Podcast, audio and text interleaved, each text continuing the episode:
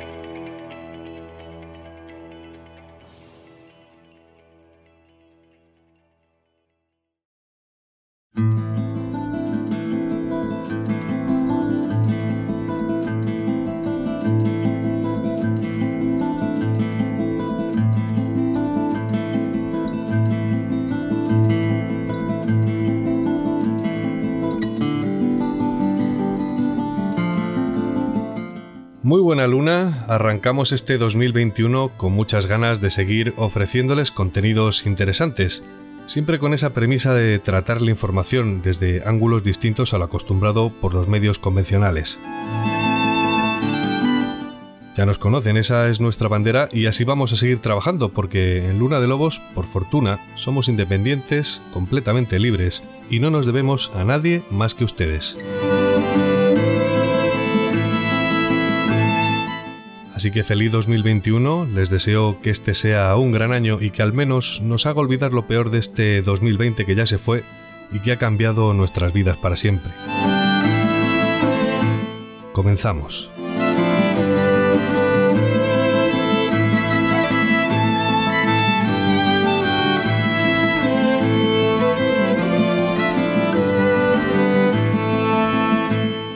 Hay un viejo refrán que dice que aquellos que no conocen su historia están condenados a repetirla. En el programa de hoy vamos a entrevistar a un hombre que ha logrado enamorar a decenas de miles de personas con sus programas de historia de España, un programa que se llama Memorias de un tambor y que seguramente muchos de ustedes conozcan.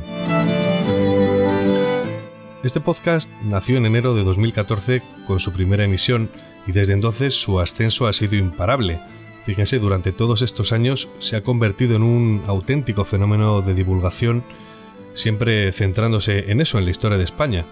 La verdad que la clave de su éxito reside en su particular forma amena y cercana de narrar la historia, en un lenguaje sencillo pero con un potencial didáctico extraordinario que ha conseguido enamorar a cientos de miles de personas. Para que vean, por ejemplo, la media por programa alcanza las 120.000 descargas, cifras que aumentan día a día gracias a este formato a la carta llamado podcast que está cambiando la forma de consumir radio en los últimos años y que ha tumbado las viejas estructuras informativas cuya credibilidad no ha dejado de descender entre los consumidores por la cada vez mayor falta de independencia. Memorias de un tambor es uno de esos formatos de podcast consolidados que ha sido reconocido con el premio Bitácoras como mejor podcast nacional y el premio de la Asociación de Escuchas de Podcasting. Desde esa primera edición en 2014 hasta hoy, el programa ha viajado a la más remota antigüedad de Atapuerca hasta momentos históricos tan recientes como la transición española o el fenómeno de la banda terrorista ETA y entre medias, siglo a siglo, se han ido abordando aquellos momentos irrepetibles de nuestra historia.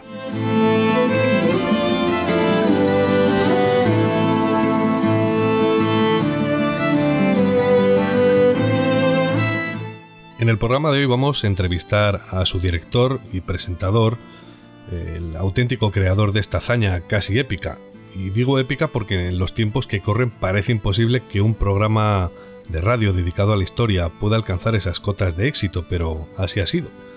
Y así hemos querido tener a José Carlos García en nuestros micrófonos para abordar con él algunos de los momentos cruciales de nuestra historia de España, esos que han hecho ser así, que nos han hecho ser así como somos y que han dirigido nuestro destino como nación. Así que sin más, comenzamos.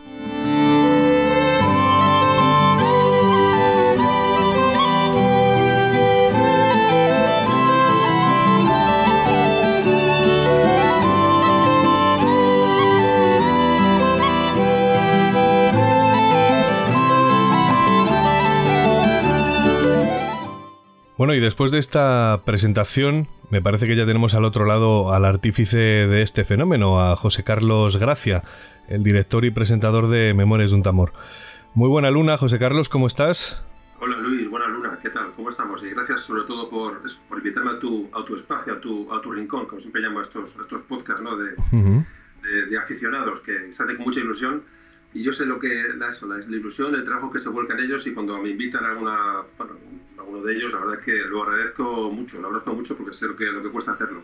Bueno, muchas gracias a ti porque llevas eh, una trayectoria, digamos, fulgurante, ¿no? Después de 2014, eh, ya analizaremos eh, la trayectoria de tu podcast, pero es un podcast de éxito y además es un podcast como, como, diríamos, además de entretenido, interesante e importante, porque no deja de ser un canal de formación eh, para la gente, como ya hemos visto en la introducción.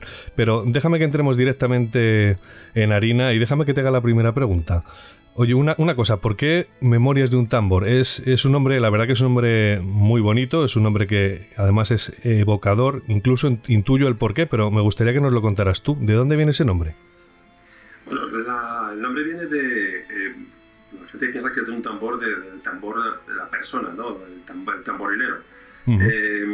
No, la verdad es que se habla de un tambor, digamos, es la personalización de un tambor, ¿no? dándole bueno, atribuciones humanas de alguna forma. Eh, los tambores bueno, que han estado durante toda la historia, digamos, comunicando, son medios de transmisión. Y cuando creé el podcast, de eh, tirar el concepto tambor y campana, ahí dándole vueltas a la campana como tiene un elemento de transmisión que muy, es muy nuestro y tal. Y al final me decidí por el tambor, pero digo, sobre todo con un vídeo un video de transmisión, un vídeo de comunicación, una forma de dar señales y de informar y ya digo, los tambores han estado en, bueno, en, batallas, han navegado hasta América, han, estado en los momentos más importantes de coronaciones, etcétera, ¿no? ha habido tambores y bueno, me pareció muy, muy evocador y bueno, un nombre, ya digo, que, me costó encontrarlo porque claro, dar un nombre a un podcast de historia pues, está todo tan, ya tan usado, tan manido y tan, tal, que al final, bueno, me pareció una idea, una idea bonita y bueno, y ahí, ahí se plasmó. Bueno, me parece un gran acierto porque es verdad que tiene mucho tirón y es un hombre muy evocador, por eso te felicito y seguramente por eso también la audiencia te ha seguido con esa curiosidad desde el primer día. Vamos a continuar. Eh, déjame que te pregunte que Memorias de un Tambor, además de ser un podcast de éxito, tiene una especie de agencia de viajes desde la que organizáis excursiones a lugares históricos, ¿no? Cuéntame. Sí, bueno, esto fue una manera de... ahora mismo está la actividad, la actividad suspendida por el tema del, del virus y bueno, la imposibilidad de juntarnos en autocares, ¿no? Pero sí que surgió fundamentalmente por la idea de, bueno, de conocer a los oyentes, ¿no? O se crea esa, esa unión, ¿no? Es una unión tan bonita entre eh, prácticamente de una amistad entre personas que nunca se han visto, ¿no? Que es, Entonces, bueno, una manera de conocernos era, pues, eh, bueno, que quedar en una quedada, una cena o tal, o una conferencia, ¿no? Me parecía que los viajes era una buena idea y ya le había, hecho, había hecho con anterioridad, y entonces se me ocurrió la idea. Bueno, claro, eh, lógicamente para hacer estas cosas tienes que eh, tener una, un aval eh, legal, ¿no? Entonces tuve que crear una agencia de viajes, ah, pero todo muy pues bastantes viajes eh, hacía tiempo, ¿no? Pero se, se, acabaron por esto, por el tema sobre todo del virus. Y bueno, pero que fue una experiencia muy bonita, sobre todo conocer a la gente y que la verdad que es uno, se aprende mucho, ¿no? De la, de la, uno se sorprende del mensaje, ¿no? De lo que la gente te cuenta cuando, habla contigo, la en persona, de lo que percibe, ¿no? Cuando ante una persona que habla en un micrófono escucha podcast, es muy curioso la, la, trascendencia, ¿no? Yo, no, eres consciente hasta que la gente no te lo cuenta uh -huh. a los ojos y a mí me encantaba. Y luego, ya digo que luego, por supuesto, las excursiones eran pues, muy, para mí muy interesantes, las excursiones estaban diferentes y, y bueno, pasaban muy bien, lo que pasa es que había que suspenderlas debido a este, a este tema espero que se pueda retomar eh, bueno, en, un, futuro, pero digo, esa fue, esa fue la, idea. Esa toma de contacto que tienes con tu audiencia, me interesa ese dato porque eh, comentas que te sorprende, llegas, eh, digamos, a entrar en contacto por primera vez desde ese otro lado en el que, en el que estamos, ¿no? Los que grabamos podcast, pero en tu caso un podcast de tanto éxito, eh, digamos que entras en contacto por primera vez con los oyentes en los que te de los que te acabas dando cuenta que formas parte de sus vidas, ¿no? ¿Cuál es esta experiencia? Sí, es así. Yo, yo que he sido un, oyente de radio perdido, realmente eh, mm, llegué a idealizar al locutor, es que es normal, yo creo, que es humano, ¿no? Sí.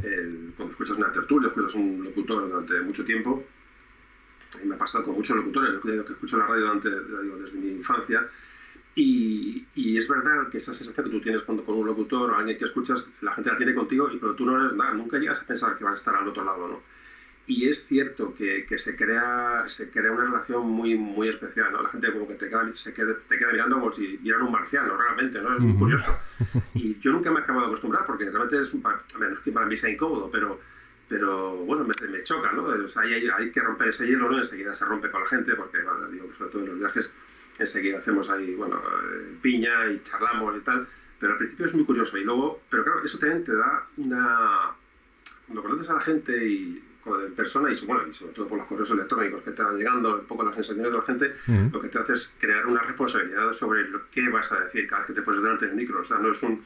Lo que empieza siendo una, bueno, una especie de una afición, ¿no? Y, bueno, pasatiempo, eh, si toda esta gente que te escucha y empiezas a ser consciente del tema, te crea, digo, te crea una responsabilidad, es decir, no puedes ya decir cualquier cosa, te crea, te crea, sabes que tu opinión o tu, lo que tú dices va a crear en ciertas personas, va, a influir en la gente, entonces tengo que tener mucho cuidado. Y es una cosa que he ido cuidando sin, sin autocensurarme, bueno, una autocensura, siempre hay un poco de, auto, de autocensura, por desgracia, porque, porque es normal, pero hay que tener, digamos, hay que vigilar mucho lo que se dice, cómo se dice, porque la audiencia es muy variada, muy, muy variopinta, hay gente que confía en ti, confía en lo que tú vas a contar.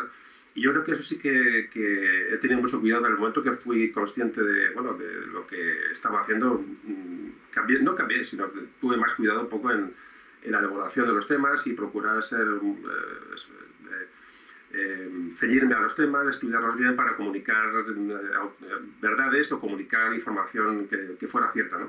Eso sí que lo, me ha venido a reír de conocer a la gente, desde luego. Esa responsabilidad, imagino que te vendría desde el principio porque tus eh, programas están bastante bien respaldados, ¿no? Se nota que están bien documentados y que además están documentados desde varias fuentes, siguiendo el rigor que exige eh, el rigor científico, ¿no? que exige la historia, que no deja de ser una ciencia, aunque sea ciencia social, pero eh, sientes esa presión, claro, haces un programa de historia y, estamos habituados a ver en las noticias cómo en algunos lugares la historia se distorsiona o cómo a lo largo de la historia, valga la redundancia, eh, se ha distorsionado la historia, se le ha contado al pueblo la historia de una manera tergiversada, lo cual ha generado, bueno, pues ha desencadenado ciertas cosas, digamos que eran, bueno, pues poco agradables, ¿no? Em, ¿Sientes esa, esa, presión? Es decir, cuando estás haciendo los guiones, eh, claro, no dejas de ser un periodista, ¿no? Pero ¿sientes esa presión y cómo te influye?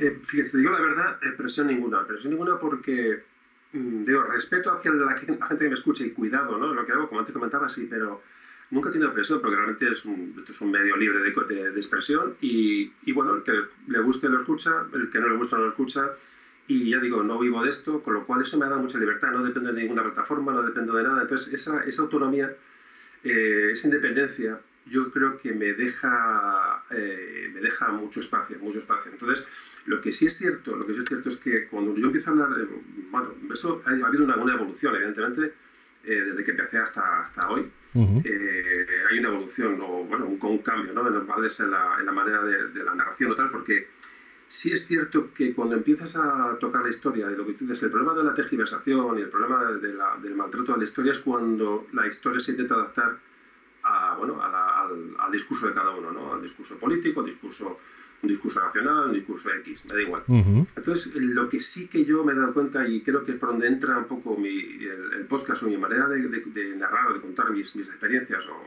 compartir lo que a mí me gusta, que realmente es lo que hago en memoria de un tambor, es que me dirijo hacia la persona individual. Es decir, trato la historia para que la gente la viva eh, y se ponga en el pellejo de la gente que vivió en la época en concreto a veces en los podcasts más nuevos, yo a lo mejor digo mis experiencias, por ejemplo, el podcast de la transición, el podcast del tema de la guerra civil, que una zona, una, yo, no he vivido la guerra civil, pero sí he vivido experiencias cercanas, Entonces, narro mi experiencia personal.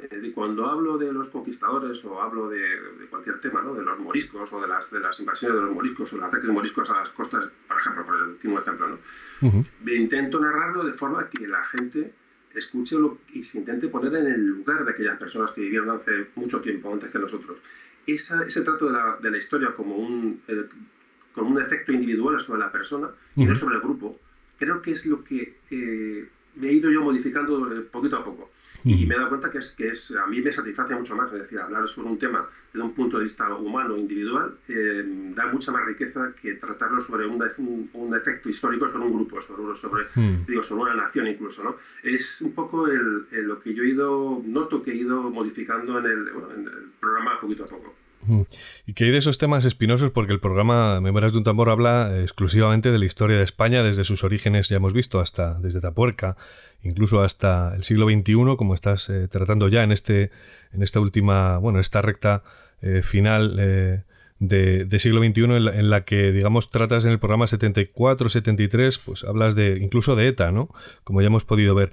Pero te iba a preguntar, en esos, eh, esa responsabilidad de la que hablábamos hace un momento, eh, esa responsabilidad que uno siente cuando está haciendo los guiones, eh, claro, si estás hablando de los visigodos, imagino que esa responsabilidad o esa presión puede ser más liviana que cuando tocas temas que son de, entre comillas, de candente actualidad o que están saliendo en prensa o que polarizan a la sociedad española y es un tema que ya veremos a lo largo de la entrevista.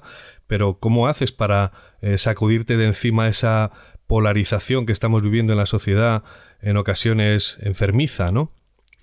Sí, evidentemente, eh, pues eh, tocar la historia con naturalidad, es decir, como una afición. Y yo creo, fíjate, que es, que es eh, a veces me sorprende, o sea, yo te lo digo en serio, que me sorprendo de la, de, la poca, mm, digamos, poco lío que se monta con los, con los podcasts que yo hago, porque realmente no recibo, es que no recibo eh, alguna vez, evidentemente, ¿no? Alguno que tal, pero con la audiencia que hay, con la gente que escucha, y, y, la, tengo muy poca respuesta, digamos, de, de, de conflicto, ¿no? entonces, a mí también me extraña, y yo creo que es por ahí por donde van los tiros, porque el tratamiento de la historia es un poco la, basado en el pasado, ya digo, en la, en la, a veces en mi experiencia y sobre todo en que yo estoy compartiendo mi afición. Yo creo que eso se nota, es decir, eh, yo creo que se nota que no hay ninguna motivación extraordinaria, es decir, no pertenezco a ninguna plataforma, por supuesto, a ningún partido político, por supuesto, ni pertenezco a ningún... Y bueno, no tengo ninguna orientación ni tengo nadie que llamar, entonces hablo lo que cuento, lo que yo creo, cuento lo que eh, yo quiero compartir fundamentalmente y cuando tú compartes algo lo haces, lo haces normalmente mm, te sale bien. Eh, no es algo que yo cuando preparo, por ejemplo, además te voy a desvelar un pequeño secreto, aunque ya una vez lo he comentado, que mi preparación viene sobre todo a través, bueno, no siempre, ¿no? pero muchas, muchas veces a través de tesis o de trabajos de fin de, fin de, carrera, de, gente que ha hecho trabajos.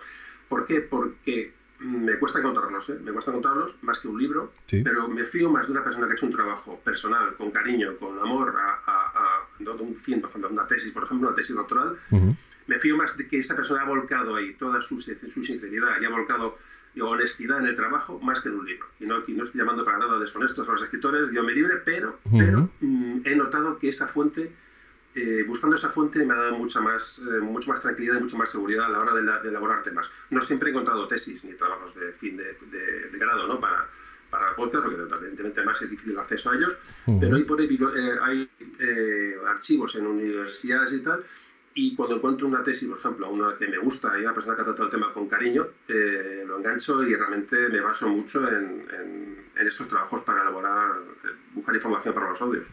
Además de que estás hablando de precisamente de tesis doctorales o papers, eh, artículos especializados de universidades, que a veces también me sirven a mí de referencia, porque como bien dices, eh, yo creo, vamos, eh, en cuanto a la, idea de lo que hablábamos antes, de cómo intentar evitar esa polarización de la sociedad eh, o sortearla, precisamente las tesis doctorales requieren de un rigor científico y unas reglas estrictas para pasar para, para, pasar a ser validadas por la propia entidad, por la propia universidad. Esto es importante destacarlo porque muchas veces la gente se piensa que eh, la historia la escribe uno que tiene una tendencia política y luego su versión la escribe el otro que tiene una tendencia política. Y eso es verdad que se hace, pero se hace en prensa, eh, se hace a diario eh, desde muchas cabeceras o desde programas de televisión, pero eso no es historia. La historia necesita de un rigor científico, además, perfectamente estratificado, quiero decir, son pasos que están, eh, son perfectamente conocidos por los historiadores, no así por la sociedad. Háblanos de esto para intentar eh, dejar claro en la mente de la gente que la historia no solo es eso de que la escriben los vencedores, sino que la historia, para que de verdad sea historia y pase los cánones de ese rigor científico, eh, bueno, pues necesita de unas reglas estrictas, ¿no? Claro, las reglas, evidentemente, quedan, por eso lo de las tesis doctorales, ¿no? Tú has dicho perfectamente, eh, aparte, aparte del, y luego por supuesto, aparte del rigor científico que pueda tener y ese, y ese mm, filtro, ¿no? ese tamiz que pasa por, bueno, por historiadores tremendamente eh, documentados y, profesionales, es que además, repito, es que lo ha hecho una persona, eh, es, su ilusión, es decir, es, cuando una persona elige un tema de histórico, acaba, acaba su carrera de historia, se quiere doctorar, y elige el tema, me da igual que las murallas medievales de Ávila, eh, eh, esa persona es la que más sabe sobre la, sin duda, es decir, es la que más sabe sobre eso. Y además le va, a dedicar, le va a dedicar cariño, le va a dedicar esfuerzo y aparte de luego, como decíamos, va a pasar, va a pasar ese tamiz, ¿no? Para, entonces, por eso esos, esos estudios son los que a mí a veces no encuentro nada, ¿no? Pero generalmente cuando encuentro algo, es, esta información y, y, como tú has dicho muy bien, es tratar la historia desde un punto de vista mucho más independiente. Fíjate. sin, etiquetas, ¿no? Sí, fíjate, José Carlos, que cuando trabajaba en televisión y hacía reportajes, eh, algunos eran de corte histórico y precisamente tiraba de eso. Me metí en internet, en algunos portales donde hay papers eh, científicos eh, de relaciones con historia o con cualquier otro asunto ¿no? que estuviera tratando en, en ese reportaje en cuestión y me encontraba una cosa constantemente en las universidades a las que acudía a entrevistar a esos autores de esas tesis doctorales o esos ensayos. Y es que siempre me decían lo mismo y era que, vaya por Dios, llevo 40 años en la universidad eh, esperando a que alguien alguna vez me preguntara, algún periodista viniera a preguntarme y es la primera vez que ocurre. Y yo me quedaba pasmado porque con, lo fácil que es, ¿no? Ir a una universidad y preguntar al jefe de un departamento en historia moderna, contemporánea, historia antigua, eh, prehistoria y consultarle algo es lo que tú hablabas, el máximo experto y sin embargo están siempre, se les deja de lado, ¿no? Es una historia que, haciendo inciso, que me llamó muchísimo la atención. Eh, pero para pasar de asunto me gustaría saber eh, cómo son los entresijos de Memorias de un Tambor, cómo se graba el programa, cómo lo haces y cuánto cuesta hacer una hora de contenido, cuánto te cuesta. Pues mira, siempre he comentado que eh, a veces he tenido que hacer el cálculo porque me lo han preguntado muchas veces. Por cada, yo creo que por cada hora, no creo, solamente por cada hora eh, de emisión hay tras 10 horas de trabajo, más o menos. Es decir, entre búsqueda de documentación, documentar, preparar el guion, eh, y luego, por supuesto, lo que es la grabación, lo que es la preparación, lo que es luego la, la, la posterior edición del audio, el, cómo lo cuelgas, la atención que tienes que tener un poco a, que ese audio esté luego en las redes, en estas plataformas bien, bien, bien publicado. Eso es lo que me lleva realmente. Mm, y luego, por supuesto, claro, son audios muy largos, entonces eh, cada audio, muchas veces la gente dice, ah, no grabas mucho. De hecho, este último año solo he grabado, creo que ha sido cuatro audios solo. Bueno, cuatro audios solamente relativos al, a la historia puramente. Luego grabé un montón de ellos durante la pandemia, durante el confinamiento, grabé diez audios seguidos para que. que, que eh, em, lleva mucho trabajo porque lo lleva evidentemente, eh, pero me gusta, me gusta y, la, lo grabo solamente cuando tengo tiempo y cuando, me apetece. Es decir, es un trabajo que hago cuando me apetece. Por eso digo que no dependo de tiempos ni de ritmos de publicación. Y yo sé que la gente a veces se echa de menos, pero yo creo que podcasts de 4, 3, 2, muchos son de 4 o de 3 horas, son muy largos. Eh, bueno, pues se hacen 4 al año, ¿vale? Se hacen 20 al año, 20 al año, no, no, hay, ningún, no hay ningún problema. Ahí se queda el, se queda el trabajo hecho, se queda esa, esa esa audioteca ¿no? de, historia que va a quedar, me imagino que para mucho tiempo, para siempre. Entonces no tengo ninguna pieza, nunca me he puesto a grabar delante de un micro, jamás sin ganas, jamás. O sea, eh, a veces lo he dejado. Empecé a grabar, lo he dejado, he apagado el micro me he, ido, he vuelto a los tres días. Eso me ha pasado varias veces. Sí, hay mucho de, de eh, yo me lo guiso, yo me lo como, hay mucho de, eh, bueno, investigar por internet cómo se hacen las cosas. Es verdad, las comentó 10 horas detrás de cada eh, de cada hora de contenido producido, ¿no? Y, y, por supuesto, bueno, pues mucho de investigar por internet para, bueno, hacer que los programas de edición funcionen, que el audio funcione, que todo esté dentro de un estándar. Eh, vamos a ir un pelín más allá.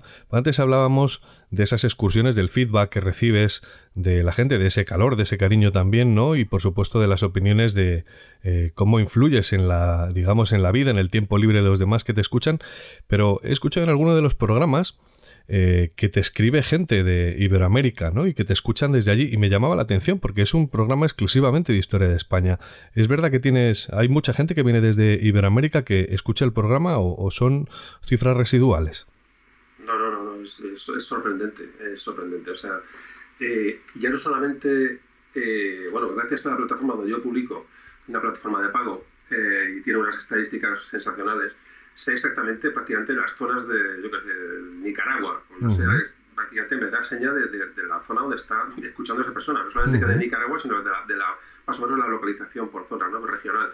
Eh, entonces sé eh, que muchísimas personas desde, desde, desde Hispanoamérica mm, escuchan el programa. La verdad es que es una de las cosas que más, más te sorprenden y más te más no, que agradezcan más, no es mejor oyente ni peor, sino que que realmente dice, bueno, ¿cómo es posible ¿no? que, que una persona desde, desde aquí, ¿no? desde, desde Madrid, de tu casa, de una forma amateur, esté contagiando, esté ilusionando gente al otro lado del océano, que sí, que es todo mi marido y muy tópico, de decir, ah, me parece mentira Internet, lo que se consigue. No, no, realmente es una herramienta tan potente el podcast eh, y, usar Internet para esto, que, que, lo que tú has dicho, o sea, eh, te acabas no eres consciente cuando te pones delante del micro, que si lo pienso no me pondría. O sea, eh, muchas veces cuando digo, vale, tengo que abstraer y saber que tantas personas te van a escuchar, entonces prefiero no pensarlo, porque si lo pienso, eh, realmente yo creo que, ya digo, no soy un comunicador, ni, ni soy periodista, ni estoy acostumbrado a los, a los medios, nunca lo he estado.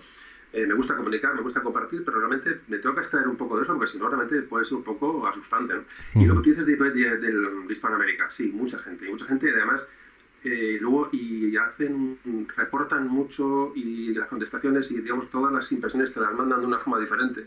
Porque si aquí la historia digamos está un poco abandonada un poco desconocida un poco mm, trastocada pues imagínate allí no eh, todo el tema de la, de la, conquista no los conquistadores y toda esa la, leyenda negra que allí se ha acojado cuando la gente escucha estos podcasts y, y bueno, es que esto, luego empiezan a indagar, muchas veces me lo dicen, es que he escuchado tu audio y realmente me, me he quedado asombrado, o sea, tu versión es absolutamente diferente, no diferente, es que mm, no se parece en nada a lo que aquí me han contado y todos me dicen, y tampoco te doy la razón, digo, vale, perfecto, digo, no tienes por qué creerme, pero bueno, es que ha abierto una puerta, es decir, vale, perfecto, o sea, no, aquí no se trata de, verdades, pero a muchas personas en, en, en, Hispanoamérica, es, escucha, de, oyentes de Memoria de un Tambor, se les ha abierto la mente y han encontrado otras cosas. Y, ya con eso me doy, por, satisfecho. O sea, es una sensación muy, muy agradable, la verdad. Interesante eso que apuntas de que desde Iberoamérica descubres que mucha gente descubre la historia de la conquista y que, eh, bueno, habían tergiversado eh, la realidad de la historia, ¿no? Eh, cambiando, por supuesto, y moldeando las opiniones de tantos millones de personas eh, que están al otro lado del charco. Sí, mira, sobre todo, por ejemplo, Luis, el, el, audio que hice sobre las independencias eh, Hispanoamérica, eso me recibido muchísimo, pero, mm, no he recibido ningún correo diciendo eres un farsante, ¿no? O eres un, eh, lo típico, ¿no? Sí. Eh, español, conquistador y no sé qué. No, no, no, no, la gente, o sea, el correo más negativo ha sido, mm, me has dejado sorprendido y me has hecho revisar o, por lo menos plantearme lo, si lo que me han contado en el colegio de toda mi vida ha sido verdad, ¿no? Ese es el correo más, más negativo, pero los demás, es decir, pero eso, lo típico, ¿no? Es decir, oye, vale, has abierto, has abierto aquí una, has abierto una puerta que desconocíamos por completo y la gente lo respeta, lo escucha, nada, digo que para mí ha sido, eso para mí es una, una gozada. Bueno, antes de pasar a entrar eh, en historia, nunca mejor dicho, en harina, ¿no? Eh, y profundizar en, algunos periodos históricos por los que te voy a preguntar por tu opinión personal. Me gustaría decirte que es un hecho que hay profesores en primaria, secundaria, incluso en la universidad que recomiendan tus audios del programa para que los alumnos estudien y se empapen. Eh, yo no sé si eras conocedor de esto y sobre todo si lo eres, que si lo eras, ¿qué, se siente? Porque es, es una pasada. Mira, eso a veces me llega hasta a ruborizar porque Eh, no, te lo digo de verdad, no es falsa modestia, de verdad, es que eh, cuando me recibo esos correos, realmente me quedo mm, decir, bueno, ¿cómo esta persona puede, a los chavales de, instituto, ¿no? O chavales, claro, en, los audios tienen un nivel que intento, es otra cosa que es muy complicada, dar un nivel al audio para que mm, abarque la mayor cantidad de gente posible, ¿no? Ni muy de bajo nivel ni muy alto nivel. Eso a veces es muy complicado. Pero cuando me dicen profesores que han recomendado los audios, de verdad que es, que es una me han invitado muchas veces a las charlas, no he ido, no he ido a ninguna porque realmente es que no, no tengo tiempo y, y, rechazo muchas invitaciones, la verdad, porque yo creo que mi trabajo está aquí, mi trabajo está en los audios, no tengo, ya digo, pero que me han invitado muchas veces a, institutos o colegios, a, entonces claro, me quedo sorprendido, bueno, ¿cómo es posible? No? Y eso te, es un revulsivo tremendo, ¿no? Eso es un, vamos, te, te, realmente es una gasolina principal cuando gente, cuando mm, docentes te, utilizan a ti para, utilizan tu, podcast, tus audios, para propagar su, su, asignatura, es que realmente, no, la digo, no, no, no, no, no, soy, no soy consciente realmente del, del, de, bueno, del trabajo que realmente haces, ¿no? muchas veces. Y la clave, ¿cuál es esa? Pues la clave es contarlo, es, compartir realmente, algo, otro tópico, de compartir y vivir, ¿no? Pues sí, realmente cuando compartes algo, transmites las cosas de una forma que, que, yo creo que la gente le engancha. Pero claro, si tú puedes compartir y tener mucha ilusión, pero que si lo que cuentas es una farfolla, pues digo, son petardos, había te decir, que esto no es verdad, esto sí tal. Eh, es decir, por eso me va, son trabajos más o menos eh, eh, que hechos con cariño. Vuelvo al tema de los trabajos personales, ¿no? en tesis, etc. Creo que es un poquito el, compendio, un poco lo que puede dar a, esto, a este programa credibilidad, más, más que a José Carlos como, como presentador y, director del, del podcast. Es decir, que haces un gran trabajo de documentación previo para tratar cada tema. Pero Fíjate, antes hemos hecho alusión en la introducción a ese dicho popular de que aquellos países que desconocen su historia, que no la estudian o que se olvidan de ella, están condenados a repetirla. Eh, te voy a preguntar, ¿en qué nivel de conocimiento de nuestra historia crees que se encuentra la sociedad española actual? Pues yo creo que la sociedad española actual está eh, al nivel de la sociedad occidental, quizá un poco por debajo, queda por debajo porque nuestro nivel educativo va por debajo, además que los informes de educación ¿no? a nivel Unión Europea, es decir, ya son datos, aquí manejamos datos. Eh, el tema de la historia en España es complejo porque mm, con la historia, digamos, la historia de España, la historia nacional, la historia de una nación, el pasado, ¿no? El, eh, enseguida se ponen etiquetas. Es decir, yo conozco profesores, bueno, eh, conozco, bueno, conozco la educación más o menos por dentro, por personas muy cercanas a mí, que que me hablan de esto, ¿no? Como los profesores, realmente cuando un, profesor no, no, se cree lo que está haciendo o, está ya está tocado ¿no? por esa, esa varita mágica ¿no? de, la, de, la, de lo políticamente correcto de la, o, de, mm, o políticamente influenciable, eh, va a dar clases a los niños o a los jóvenes de una forma que, pues, pues que no, pues que no. Entonces tú lo ves. Eh, vamos a ver, la historia ha quedado relegada a la, bueno, a la, de la Revolución Francesa para adelante.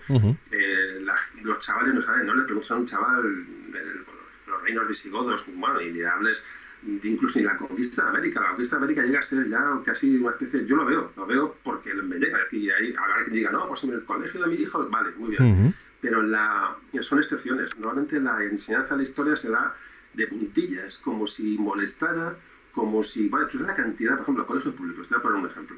Tú sabes el problema que se tiene con, los, con la cantidad de chavales que son eh, hijos de inmigrantes, de, bueno, de hispanoamericanos, de ecuatorianos, de colombianos, de argentinos, etcétera, da igual la nacionalidad. Se tiene un respeto a, hablar de la, de la, ¿no? de la, del descubrimiento de América. Se tiene miedo de decir, o sea, eso me yo lo he percibido en profesores de historia o profesores incluso de primaria, ¿no? A la hora de tocar temas de, no sé si conocimiento del medio o lo que se llama la asignatura ahora mismo. Sí se tienen una serie de, de, precauciones, ¿no? Cuidado que el que se va a contar, que, todo, al final, ¿qué pasa? Para no, eh, para no escuchar al papá, que va a venir a lo mejor a la salida del colegio, usted ha dicho a mi hijo que los la comunista, no se tocan los temas, se tocan muy por encima. Entonces, eh, como si se pide perdón, más que nada se pide perdón casi por la, por la conquista española de América o el descubrimiento de América, casi se va pidiendo perdón, ¿no? Entonces, claro, ahí creas un complejo, creas una imagen falsa de la historia que al chaval le, aleja. Es decir, las edades esas de chavales de 10, 12, 14 años, ¿no? incluso menos, en la edad de, son las esponjas, ahí es como tienes que aprovechar para meter e inocular esa semillita ¿no? de la historia y que conozca lo que pasó y que tenga criterio propio cuando vaya, vaya creciendo, que lea libros, que escuche opiniones, que escuche podcasts, que escuche lo que quiera. Y ahí se está, se está cerrando. Entonces, ¿qué ocurre? Pues que, claro, esa gente, esos chavales que han crecido sin, sin con la historia como una, una bueno, con ese halo ¿no? de, esa etiqueta, esta etiqueta de nacionalismo, ¿no? de falso nacionalismo, de recuerdo de, de epopeyas pasadas y de...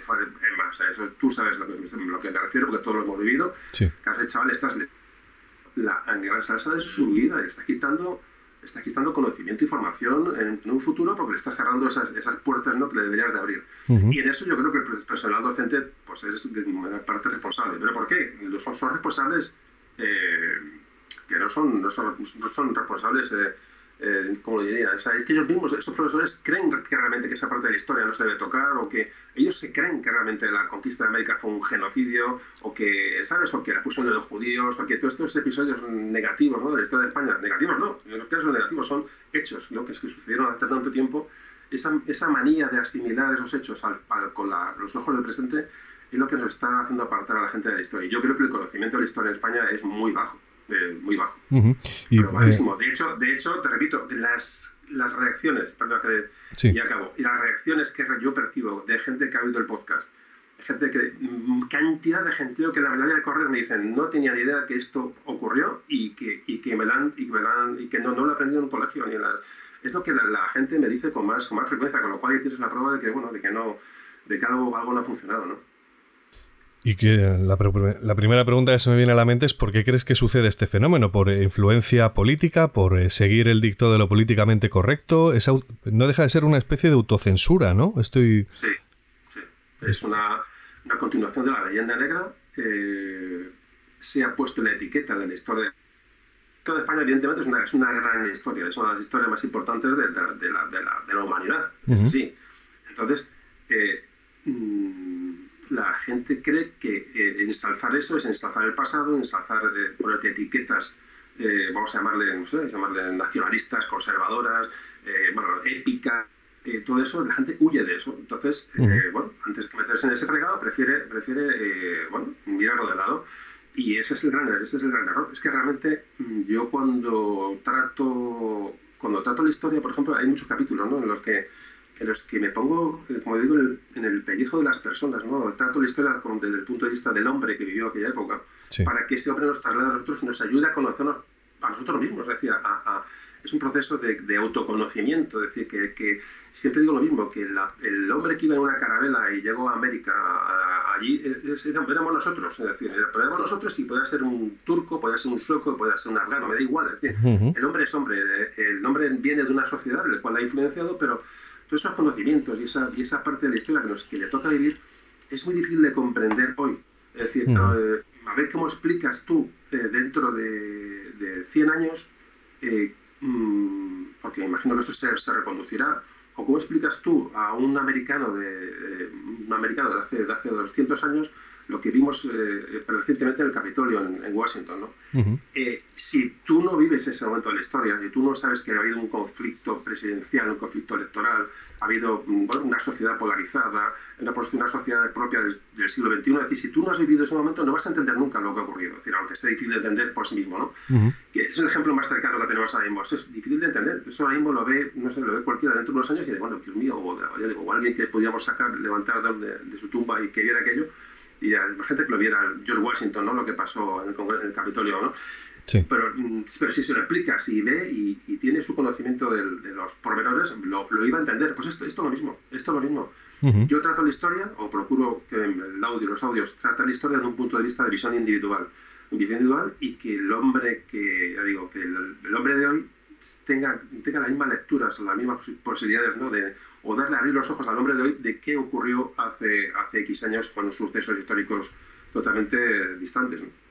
Oye, ¿y crees que este fenómeno de desconocimiento, de pasar de puntillas por la historia desde las escuelas, eh, ¿crees que este desconocimiento es común al resto? Antes lo has anotado más o menos, pero ¿es común al resto de países en Occidente? ¿O de verdad es un problema eh, que es exclusivo de España? ¿O mm, si no exclusivo, uno de los, eh, digamos, eh, candidatos a tener este problema como más acentuado, diría. es un problema occidental, claramente, claramente, pero en España tenemos un, este problema es acentuado porque realmente, si te fijas, eh, es así de triste. En, las últimas guerras mundiales no hemos, no hemos participado. Es decir, el enemigo siempre ha estado dentro. Eh, hemos sido nosotros mismos, es decir, no hemos tenido un enemigo común ante el cual unirnos. Para mí esto es clave para entender todo esto. Qué bueno. Tanto la tanto la Primera Guerra Mundial como la Segunda Guerra Mundial no nos unió como país, no nos unió como nada. Nuestro enemigo siempre ha sido nosotros. Nuestro último enemigo común fue Napoleón y fíjate, encima nuestro sido para zurrarnos entre nosotros, ¿no? O sea que, que, que mm, no hemos, no hemos ese espíritu de unión, ¿no? Ante un invasor, ante un enemigo común. Y yo creo que eso nos ha marcado, y sobre todo también, por supuesto, siempre digo lo mismo, por geográficamente la situación como península, eh, para mí es fundamental para que las corrientes culturales y no estemos aislados de, de, las, de, los movimientos europeos más importantes claramente. Tuvimos, eh, bueno, afortunadamente, el descubrimiento de América, lo que nos, dio, nos abrió al mundo, afortunadamente, pero en el momento que se acabó ese imperio, porque los imperios acaban, eh, nos metimos en, nuestro, en nuestra burbujita, ¿no? en, nuestra, en nuestra pena, ¿no? en nuestra península, y claro, y nuestro enemigo, ahí llegó la época de las guerras mundiales, y nuestros enemigos fuimos nosotros mismos, no tuvimos una participación, con lo cual nunca nos hemos unido como pueblo, nunca. Eh, eso ha dado lugar, pues eso, a nacionalismos, a confrontaciones políticas, a polarización, eso yo creo que, que o sea, eso rechazo lo evidentemente, porque es una explicación muy, muy vaga, eh, pero yo creo que tiene una gran influencia en, bueno, nuestro presente, ¿no? en nuestro, aislamiento de, Europa, seguro. Vamos. Bueno, vamos a entrar en historia. Vamos a hablar haciendo un salto histórico, porque has hablado en tus programas de, desde Atapuerca, pero yo quería saltar al periodo de los visigodos eh, porque es una de las épocas quizá con mayor épica de nuestra historia, ¿no? Hay otros momentos también, hay otros periodos históricos, pero este es uno de los eh, primeros eh, más épicos y más, digamos, cinematográficos, ¿no? Ahora que se está tan de moda series de televisión o libros como...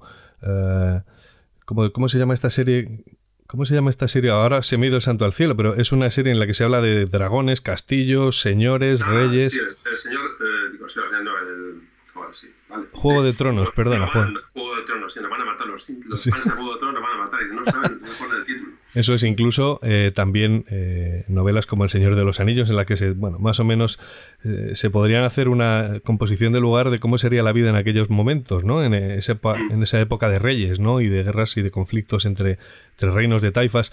pero me gustaría saber porque cómo influyeron en lo que sería a partir de ese momento nuestra cultura, porque eran invasiones del norte de Europa o de Centro Europa con culturas completamente ajenas a la nuestra, ¿no? A, los valores y a los cánones que eh, nosotros arrastrábamos de lo que era la Magna Grecia o, Roma, de la que acabamos de salir y de la que éramos herederos directos, ¿no? ¿Cómo crees que influyó? ¿Y qué reminiscencias quedan visibles en nuestra cultura desde entonces? Hombre, eh, el tema del visigótico, que lo traté en unos audios, no, audio no hace mucho, pero yo fundamentalmente quiero decir que somos romanos. O sea, España, o la Europa occidental es romana, es Roma totalmente. O sea, yo para mí seguimos, yo sigo siendo romano, en mi esencia, en mi raíz. ¿no? Pero claro, eh, cuando se acaba este imperio, como antes decía, los imperios acaban, eh, cuando acaba este imperio llegan bueno, estos pueblos del norte ¿no? que entran en la península. Eh, claro, ahí se produce ya esa desromanización relativa, porque digamos, adoptan muchas costumbres romanas, es decir, digamos, ellos se romanizan de alguna forma, por eso digo que seguimos siendo romanos. Pero sí que es cierto que estas, estos pueblos que vienen del norte Mm, digamos, eh, toman la península porque además geográficamente incita a ello, es, es, es fácil, ¿no? Por, por, geografía, decir, una península es, bueno, pues la, la adoptan como, una, como un, un, espacio ¿no? de convivencia con el pueblo romano que hay aquí, empiezan a, a, enlazarse, empiezan a, mm, la toman, digamos, militarmente, pero culturalmente son ellos absorbidos por la España romana, por la España romana, y esa España romana da lugar a esa, sea, esa mezcla con los, con los visigodos, bueno, da lugar a esa a esa, bueno, yo para mí, ahí nace, evidentemente, nace un poco el concepto de, España, que ahí no nace España porque, porque eh, no, hay una frontera, hay una bandera, ni, pues, ni mucho menos, pero hay una unión, una unión política, una unión religiosa, una unión territorial, eh, por lo menos un intento de ello con los, con los visigodos, y sí que la marca, la marca es fundamental, pero siempre hay que pensar que los visigodos eh, son absorbidos por la cultura romana. Por eso digo que para mí somos, seguimos siendo romanos, a pesar de que los visigodos estuvieron en la península y le dieran, le dieran bueno, una personalidad propia, eh, digamos, la, la, Hispania romana sigue siendo romana, ¿no? Y luego, bueno, pues claro, por supuesto ya, pues, ya viene después la invasión, la invasión musulmana que cambia, le da la vuelta a todo, pero en principio sí que esa huella que los visigodos eh, dejan, ¿no? De, como nación, como unidad religiosa, unidad cultural, unidad política, yo creo que es el germen que luego va a dar lugar a la, a la reconquista. Es decir, había algo por lo que luego había algo, algo que la gente recordaba, ¿no? una, una, unión, una, había un, algo que recuperar. Por eso el concepto de reconquista existe claramente. Que luego duró mucho tiempo, de acuerdo, que, que la luego, luego ya es, muy, muy heterogéneo todo, ¿no? Pero en un principio esa reacción de, que, de, la, de, los primeros núcleos de, reconquista era porque quería recuperar algo existente. No, no, eso está claro, ¿no? Que recuperar su cultura, eh, una unión política, una unión religiosa, religiosa una unión cultural, ¿no? Para mí, por eso es importante, de luego, la, la época visigótica es muy, muy importante. ¿Y quedan reminiscencias visibles que sean identificables en nuestra cultura de aquellas invasiones? Pues realmente muy poco, porque el arte visigótico es prácticamente... nota que, que, fueron absorbidos culturalmente, entonces eh, queda poco de aquello. Realmente aquello era una, sociedad... Eh, eh, sigue, siendo muy, muy romanizada, ¿no? Las leyes, la política, decir, que pero queda, bueno, queda algo en la, lengua, queda algún, monumento. Eh, y hubo un intento, bueno, hay que decir más que curiosamente las, las monarquías visigóticas eran elegidas eh, eh, democráticamente, bueno, democráticamente evidentemente no la democracia que hoy entendemos, pero eran, eran monarquías electivas, eran, o sea, tenían una, una idiosincrasia muy, muy, muy, muy importante los visigodos como para, para haber, haber marcado marcar una sociedad en el futuro. Entonces, eh, vestigios visigodos quedan pocos, quedan muy pocos. Quedan muchos apellidos, quedan unas palabras en nuestro vocabulario, que de arte queda prácticamente nada. Realmente el arte visigótico fue bastante restringido y además tampoco, bueno, tuvieron, eh, un par de siglos por aquí, pero no les dio tiempo, eh, fueron, fueron romanizados culturalmente. Entonces, pero sí, repito, que, que, que eh, después del Imperio Romano, sí que es cierto que el reino visigótico sí que realmente eh, entendió la península ibérica como un lugar, un lugar eh, con una identidad propia. Y que eso da para dar lugar, evidentemente, al concepto de España, sin duda. Sí. Ojo que recuerdo hace poco se ha visto en prensa y me llamó muchísimo la atención. Es verdad que no lo rescaté, me hubiera gustado haber sacado el titular para esta entrevista, pero voy a hablar de, de memoria. Eh, porque se publicó que se había hecho un estudio hacía relativamente poco sobre eh, bueno cuál era el origen del genoma, cuáles eran los genes dominantes eh, dentro de la población española y se había hecho por distintas provincias este estudio.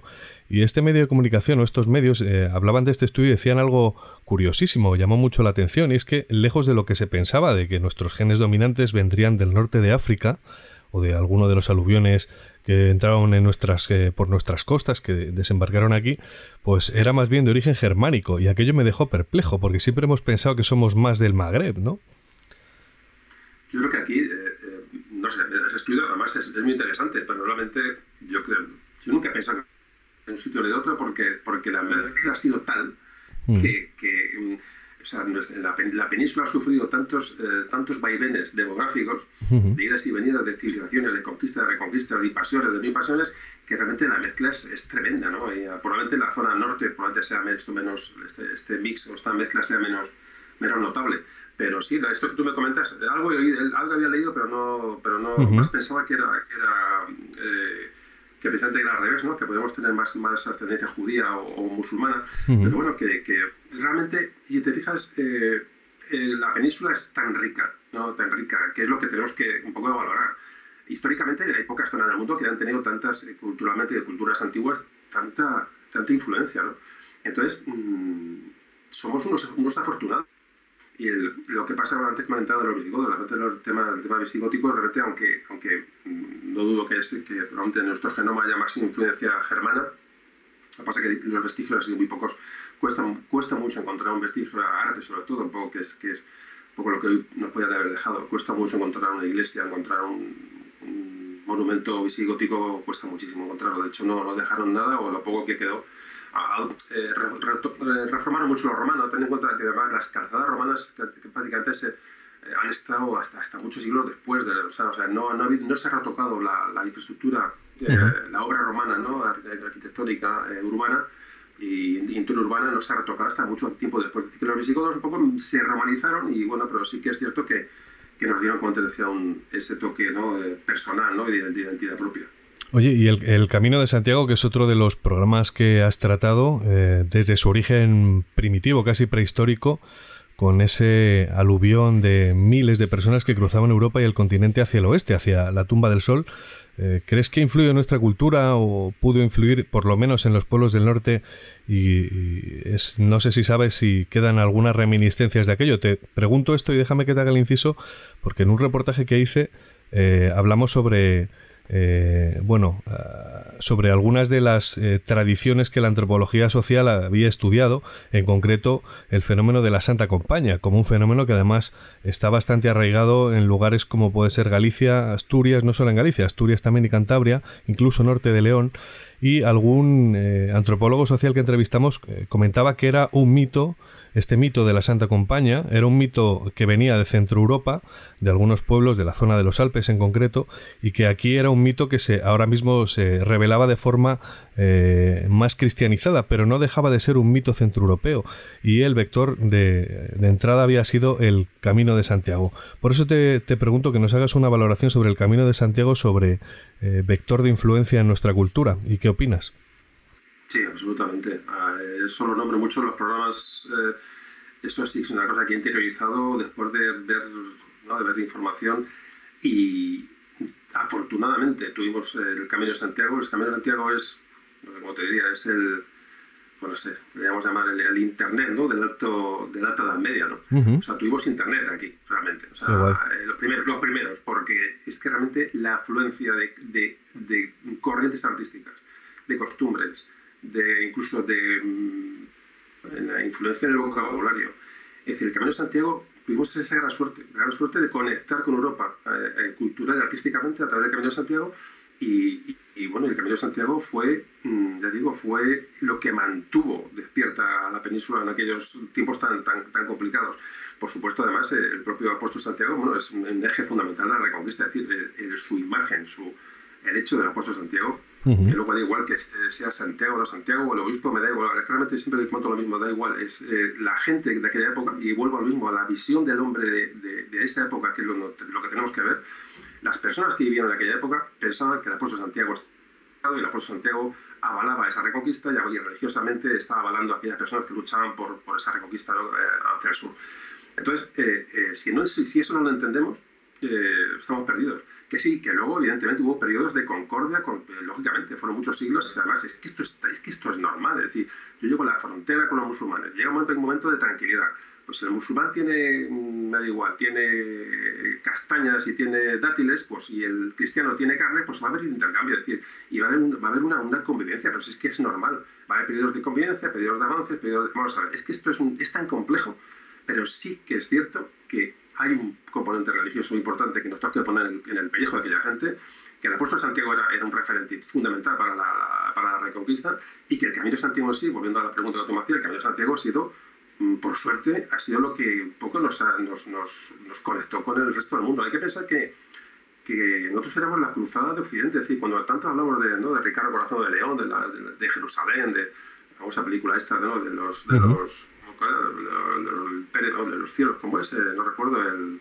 Bueno, la película esta famosa que se ha ido de Saladín y tal, de los cruzados, cuando salen, estas imágenes ¿no? de los cruzados europeos que iban a Jerusalén, que aquí en España fue todavía mucho más épico. O sea, eh, las, las eh, invasiones que sufrieron de tanto almorávides de almohades, ¿no? la península, que eran auténticas yihads, ¿no? contra, contra la reconquista que se venía del norte, aquí sufrió eh, muchísimo. Es decir, entonces, ¿qué pasó? Ese, ese apóstol Santiago como referente en, Occidente, claro, atrajo muchísimas personas que no puedan ir a Jerusalén, atrajo muchas personas del, occidente europeo a, Santiago de Compostela, porque aquella gente realmente pensaba que llegando a la, tumba de Santiago iba, iba, a tener una serie de, beneficios, pero es que la gente venía con fe, es decir, eso es lo que tenemos que ver. Entonces, esa corriente artística, eh, los monasterios que se fundaron, el, románico entra por el Camino de Santiago, el gótico entra por el Camino de Santiago, la pintura, la, la, la, escritura, la, vamos a ver, y luego tú decías, costumbres incluso de, de, pueblos de, de, Centro Europa que llegaron, llegaron hasta, hasta Galicia y, bueno, dejaron esa impronta.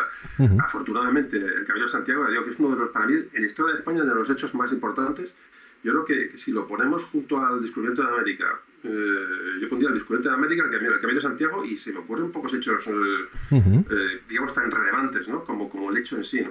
Sí, precisamente íbamos a dar el salto desde ese camino de Santiago hasta lo que fue el descubrimiento de América a finales del siglo XV, 1492, y me gustaría que dimensionáramos cómo fue aquella gesta ¿no? española de descubrir América. Fue, imagino, un auténtico shock, eh, cultural. Si bien es cierto que, como se ha apuntado en, las clases de historia o en los libros de historia que he podido analizar al respecto, eh, un ciudadano eh, en 1492 o incluso en 1500 de Cádiz eh, a lo mejor sí era consciente de que esto había podido ocurrir por la llegada de barcos, pero a lo mejor alguien que estaba eh, en mitad, de, por ejemplo, de Huesca, en Teruel o en Soria, desconocía por completo que esto podría haber ocurrido. Sin embargo, la pregunta es, eh, ¿cómo fue este shock cultural? Si fue de verdad un shock cultural y cómo nos afectó o nos benefició, claro. Claro, evidentemente fue un shock cultural, eh, obviamente para ambos, para los que llegan y para los que lo reciben, porque claro, pero es más fuerte para el que tiene, tiene eh, bueno, un nivel de evolución más, más bajo, ¿no? Eh, la gente aquí ya está en la edad del hierro, ¿no? Y, y bueno, lo que sí es cierto es que mm, es difícil ponerse en el pellejo de esta gente. Es decir, el, el último audio que grabé sobre Orellana, me acuerdo que una de las, ahí me viene a la mente, ¿no? Un poco esas parones que hago, unos comentarios que hago un poco así de, sobre el audio, comentaba que, digo, ¿qué, ¿qué, podían imaginar? Imaginaos que llega Orellana, bueno, no Orellana, que descubrió el Amazonas. Cualquier expedición de Orellana llega a su pueblo de Extremadura, ¿no? Allá a Trujillo, imaginemos, y se sienta en la cantina o en la plaza con gente alrededor y le cuenta que ha visto un río que es interminable, de miles de kilómetros, que ha visto animales que para nosotros eran absolutamente increíbles, ha visto, ejemplo, cocodrilos o serpientes de, kilométricas, o ha visto las famosas amazonas, o, o sea, decir, lo que esa persona contaba cuando llegaba aquí, y, la, y, luego la, la, exageración a veces, ¿no? De las riquezas, las, las es decir, eh, cuando esa gente eh, contaba simplemente lo que había vivido aquí en la, península, la gente salía disparada, es decir, la gente no, no tenía nada, nada que perder, se montaba en una carrera y se iba para allá a, a intentar, a intentar, bueno, pues claro solucionar su vida. Es que realmente es que es todo, al final, del punto de vista humano, es, es normal. ¿Qué es lo que ocurre? Porque evidentemente el choque, el choque de civilizaciones es, es tremendo. y, y, nos tocó, por fortuna nos tocó a nosotros. ¿Por qué? Pues bueno, porque, porque bueno, yo creo que España en ese momento era un país que, que venía de un proceso de reconquista que, que nos podía haber abocado, fíjate, cuando, cuando acaba la reconquista, cuando acaban los reyes católicos con la reconquista, la, la conquista de Granada, la idea era irse hacia África, es decir, eh, eh, España era un momento, era una sociedad con una inercia tan fuerte, una inercia, digamos, de, sí, de conquista realmente, ¿no? de, conquista y de cristianización. ¿no? no nos olvidemos que Isabel la Católica es un personaje muy importante. Y repito, ¿cómo se puede entender hoy una cristianización a sangre a fuego? De, pues que entonces era así. Entonces, el que no lo, el que no lo entienda va a estar siempre equivocado, tiene que meterse, como repito, en, en la época. ¿no? Bueno, entonces, ¿qué ocurrió? ¿Qué ocurre aquí? Que se descubre América y nos evitó un problema gordo porque meterlo en África hubiera sido un fregado tremendo. Entonces nos sale de repente, eh, África se queda estancada, plazas, plazas en el Mediterráneo, tal, pero entonces todo el esfuerzo se dirige hacia el nuevo continente que, que, bueno, que evidentemente, como todos sabéis y como todo el mundo sabe, bueno, fue un descubrimiento casual y, buscando, pues, bueno, buscando la riqueza, las especias de, de, Oriente, es decir, que, o sea, todo, todo pues, se puede hacer lo mismo, pero, pero evidentemente el choque, el choque cultural tuvo que ser yo es que no me puedo imaginar lo que esa gente que llegó a América en los, primeros viajes, a finales del, del 15, principio del 16, eh, que tuvo que sentir. Yo realmente me intento poner, ahí, cualquier persona puede eh, replantearse esto, ¿no? Que pueden sentir viendo aquellos indígenas, aquellos, aquellos frutos, aquellos animales diferentes aquellos eh, huracanes ¿no? del, del, Caribe, y yo qué sé, no, sé no, no, me puedo ni imaginar, pero claro, hay que ponerse en el lugar del, del indígena, que pensaría cuando llevaba aquellos, aquellos caballos, aquellos, esas espadas, ¿no? y aquellos instrumentos que llevaban los padres, no sé, yo no, no, me lo puedo, no me lo puedo imaginar, no puedo imaginar, porque realmente es difícil de imaginar, para eso tenemos las crónicas, ¿no? y, y ahí sí que es bueno leer las crónicas, eh, las crónicas del, del, de la época, que las, que las tenemos en, en nuestra mano, para, para, bueno, para para intentar leer lo que el español de aquella época, ¿no? lo que aquellas personas sentían y vivían. ¿no?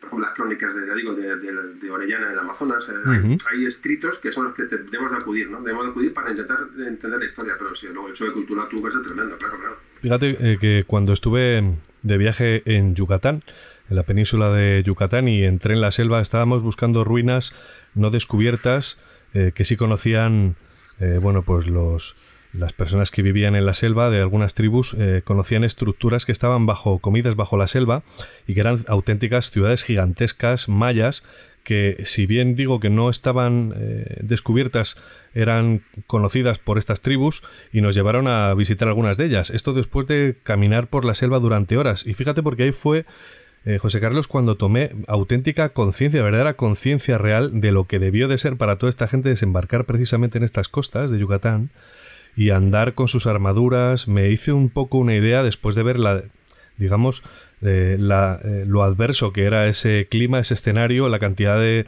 serpientes ¿no? que hay y lo difícil que debió de ser para ellos, bueno, pues caminar por ahí hasta llegar a ciertas ciudades que luego fundaron, ¿no? Pero eh, también me encontré con otra cosa que me introduce en la siguiente pregunta y que creo que es súper importante porque está muy de moda últimamente y de hecho han quitado algunas estatuas de colonias. ¿Qué opinas de esas voces que 500 años después nos acusan de lo que ocurrió en aquella época como si hubiera sido algo, eh, digamos, terrorífico, ¿no? ¿Qué es, ¿Cuál es tu opinión sobre lo primero, sobre lo que ocurrió y qué opinas de, de, esa, de esas voces, claro? vamos a ver obviamente, para una persona formada, que tenga un mínimo, no sé, mínimo de formación, no digo, no sé, un mínimo de, inquietud por, por, saber, esto, o sea, es, no es que sea ridículo, es que atenta contra el sentido común, ¿no? Contra, y contra la cultura y contra todo, ¿no? Contra el ser humano, realmente, contra la esencia del ser humano, ¿no? El tú catalogar estos, estos hechos de, eh, y culpar, y culpar ahora mismo a... a a es que mm, yo no sé, yo no sé, claro, el como tú ves, eh, eh, volvemos a lo mismo y es un tema, no volvemos a lo mismo, pero un tema que no, hemos tratado. Yo creo que las sociedades occidentales en general, y, a Hispanoamérica la tomo como sociedad occidental claramente, por la influencia bueno, claramente hispana, ¿no? Y, bueno, esa, esa, fundación que viene desde, Europa, ¿no? Esas raíces europeas o cristianas que tienen, están sufriendo la misma eh, involución, evolución extraña, ¿no? Que tenemos aquí. Es decir, eso realmente esa gente ¿quién les, ¿quién les mueve? ¿Qué les mueve a pensar que los españoles fueron unos, unos eh, eh, X, ¿no? unos invasores, unos asesinos, unos eh, tal? Evidentemente es, ese poder que ahora mismo que, que a las masas sin, sin formación pues, les está metiendo eso en la cabeza, pero es que, es que acabamos de ver el asalto al Capitolio de Estados Unidos, es que lo acabamos de ver. O sea, mm, ahí tenemos el ejemplo.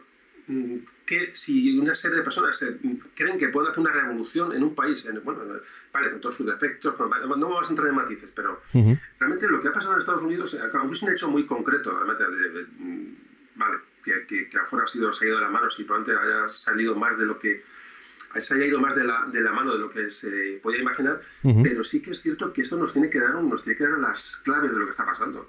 liderazgos de personas elegidas por, por, por personas sin formar, eh, populismos y el populismo es capaz de derribar una estatua de quien haga falta, de colono de quien haga falta, o sea, sin ningún problema. O sea, que para un populista eh, una estatua no, es ningún tipo de, de, obstáculo o, o, tergiversar la historia o reescribir un libro, sin ningún problema. Es decir, el, populismo busca eso, la utilización de, masas sin formación para, para, eh, para su beneficio. Y lo estamos viendo en todo Occidente. Entonces, no nos puede sorprender que se tiren estatuas y que sale mal de Colón y que incluso Estados Unidos, bueno, Estados Unidos, pero uno analiza la sociedad de Estados Unidos. Eh, y luego hay otro tema importante, ojo, eh, eh, ojo a las minorías y ojo a la acción de las minorías y las y el silencio de las mayorías.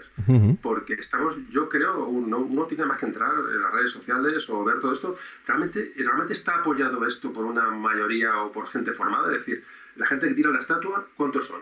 Porque ahí en las redes sociales es un método de información, los medios de comunicación es un medio de información, de, sabemos lo que ha pasado en el mundo claramente, pero lo que nos llega, el flash que nos llega, el flash que nos va a quedar a nosotros de, del tema del Capitolio, lo, comento porque me lo hemos comentado antes de empezar el programa, que nos tiene un poco sobrados, ¿no? Es decir, esto que, ha ocurrido, ¿no? Realmente, si uno analiza cuántas personas hay allí, eh, los que entran cuántos son, qué tipo de personales han entrado, o sea, que Quiero decir, no, no se puede tratar una sociedad Entonces, aquí pasa lo mismo.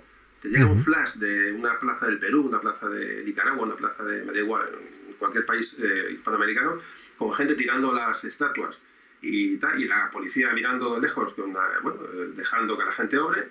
Y, te, entonces, claro, aquí lo que, te, lo que te deja ese mensaje es decir, están tirando estatuas. No, yo creo que yo para eso soy, soy optimista. Soy optimista en cuanto que creo, creo que estamos creando una sociedad ya digo, por los medios de información, por el tipo de información que se da y las redes sociales, que son también eh, un poco cómplices de todo esto, nos está dando una imagen equivocada de la realidad. Es decir, hay una, una minoría muy ruidosa, eh, muy, pero muy ruidosa, que está desvirtuando la realidad, es decir, y eso se ve luego en, la vida normal.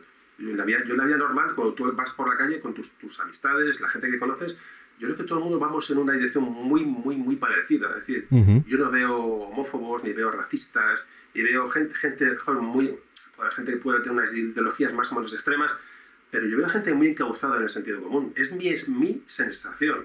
Pero, claro, si tú das pábulo a todas estas imágenes, ¿no? Eh, eh, tremendistas, ¿no? Y que venden y que venden y que venden, creas un estado además incluso de, temor a la población, de miedo, de, incertidumbre, que es irreal.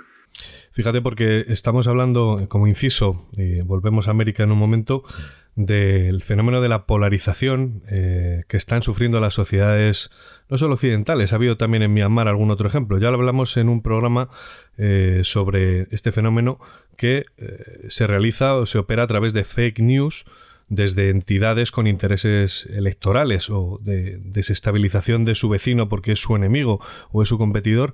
Y es algo que ya está demostrado que hay varios documentales eh, de hecho en Netflix hay uno que se llama El Gran Hackeo que deberían ustedes de ver si no lo han visto todavía en el que se habla de por ejemplo cómo desde una empresa como Google Analytica eh, se consiguió segmentar a la población norteamericana, enfrentarla en algunos casos eh, y eh, hacer que ciertas partes de la población que tenían dudas sobre a quién votar, votaran a Trump. Y de hecho este fenómeno parece que generó que esa votación de Trump saliera hace eh, dos legislaturas.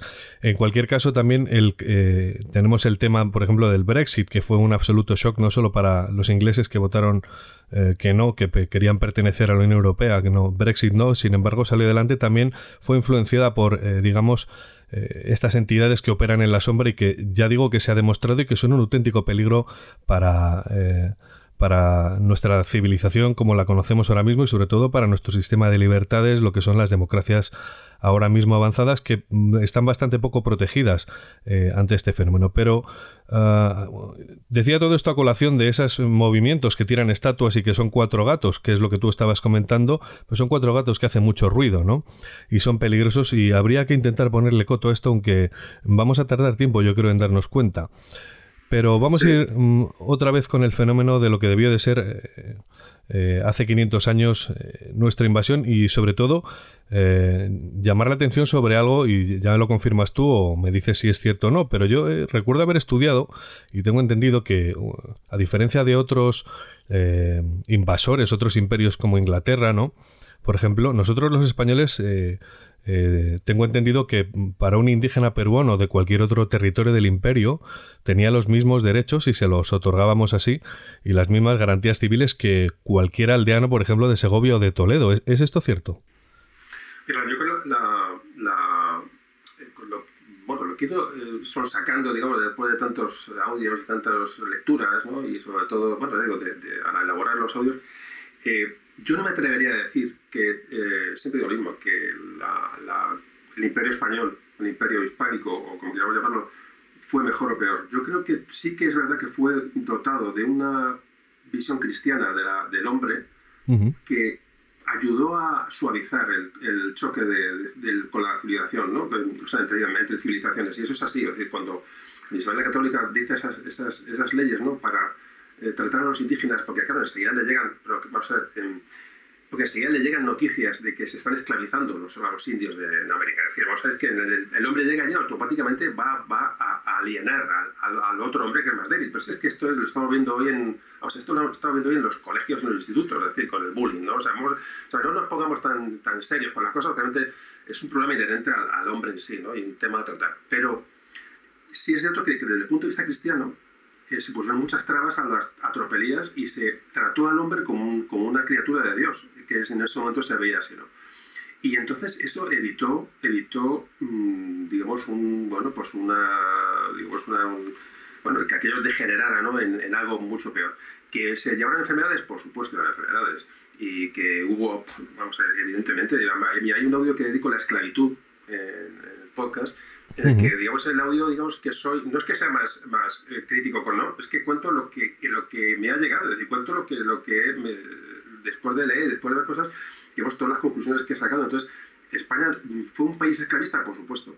España fue, eh, fue, menos esclavista, menos duro que Francia, que Holanda, que Inglaterra, por supuesto también. Es decir, tuvo un mejor trato hacia las personas. Pero, por ejemplo, España luego el mantuvo el esclavismo hasta mucho más tarde en Cuba. Es decir, fue uno de los últimos países que tuvo, que, vamos, que el esclavismo en Cuba fue una de, las, de nuestras grandes vergüenzas. Y esto estamos hablando de, de final del 19. Es decir, o sea, eh, no nos podemos poner etiqueta de bueno ni de malo. Sí es cierto, sí es cierto que mm, el cristianismo, esa, evocación cristiana que se hacía siempre a la hora de ir, a descubrir nuevos mundos y, bueno, intentar cristianizar a aquellas, a aquellas gentes, yo creo que, suavizó mucho, suavizó mucho el trato, personal. Para mí estoy convencido.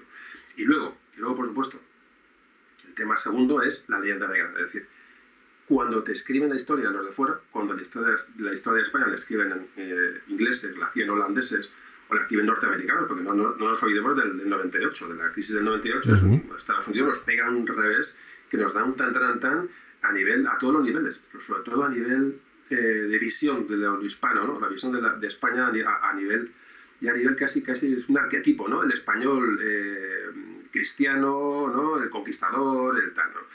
Eso sí que nos ha hecho mucho daño, eso nos ha hecho muchísimo daño. La, el, nosotros caemos como, como potencia ¿no? y los que nos suceden nos ven como un enemigo todavía a batir.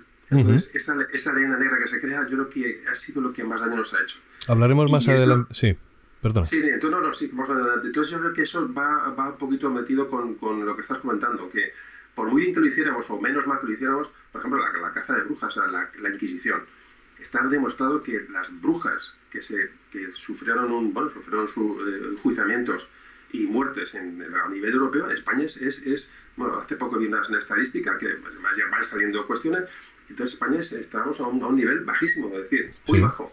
Cuando realmente la, todas toda la, las inquisiciones europeas eh, de Centro Europa, en, bueno, por supuesto en Inglaterra, se llevaron gente por medio, pero, pero, pero miles y miles y miles de inocentes que fueron juzgados por, por temas religiosos. Eh, uh -huh. Entonces, claro, mmm, esto debemos por lo menos saberlo nosotros. Es difícil dar la vuelta al mundo, hacia la, a la opinión pública mundial, es muy difícil cambiarlo porque realmente eh, el cine, bueno, etcétera, etcétera, ha ido, han ido tal. Pero sí que nosotros mismos podemos irnos, no, no, no nos lo creamos nosotros mismos, es decir, si a la hora, parece que no, pero las redes sociales, eh, yo que sé, los, los Erasmus, eh, todo el contacto de los españoles, de gente española, de jóvenes españoles que salen fuera, de gente, si esto lo llevan asumido y en unas conversaciones poco a poco son, son cosas que se van a ir sabiendo porque realmente la información no tiene, no tiene fronteras, ¿no? Uh -huh. Pero claro, si tú mismo, si tú mismo crees que realmente tú tienes ese complejo de, de culpa, de que tu, tus antepasados hicieron eso, y tú lo llevas, lo llevas en tu ADN, es decir, es más, vas a dar la razón al, al que te, vas a mirar con, con avergonzado, ¿no? Cuando alguien te diga algo, decir, dijo, como tú tuvieras, ahora sí que ni en Alemania, vamos a ver, ni en Alemania con el nazismo, es, yo creo que lo han superado, ellos lo han superado. Uh -huh. Y eso es una barbarie que se sucedió hace nada. Sí. Alemania más o menos ha superado, más o menos ha superado ese, ese, ese periodo histórico, la gente ya lo tiene, lo tiene superado. No, uh -huh. están pidiendo perdón a nadie, bueno, eso sucedió y la, la, la, vida continúa. Son, sí, es una potencia mundial, siguen, nosotros porque estamos ahora mismo, pero sí es que estamos eh, eh, pensando lo que hicieron los conquistadores y seguimos cambiando todavía la lucha nuestra es cambiar nombres de calles de, la, de, de, de personajes de la guerra civil, uh -huh. cuando ya pasa casi 80 años. Es que, entonces, claro, eh, ese, tema, ese tema es complejo. Es complejo porque eso lo llevamos dentro de nosotros, ¿eh? llevamos esa, esa, ese complejo de culpa, ¿no? De, que no sé, que evidentemente viene por la leyenda negra. La leyenda negra nos afecta a nosotros mismos y socialmente vemos mal nuestra, nuestro propio pasado cuando realmente es un pasado como el de cualquier otra, otra nación. Bueno, pues hemos llegado ya a ese punto de entrevista, pasado ya eh, la hora y largo, en el que creo que deberíamos de hacer una pausa y que la audiencia repose, valore toda la información que nos has proporcionado eh, fruto de tu experiencia en tu podcast Memorias de un tambor y les emplazamos a una segunda parte que empezará en otro audio eh, que podrían encontrar, podrán encontrar por supuesto en el portal de ivox.com en nuestro programa Luna de Lobos y que va a ser la continuación de esta entrevista y veremos a ver, pero probablemente por lo que estoy viendo dure también una hora larga que por supuesto será igual o más interesante que esta. Hasta dentro de un rato.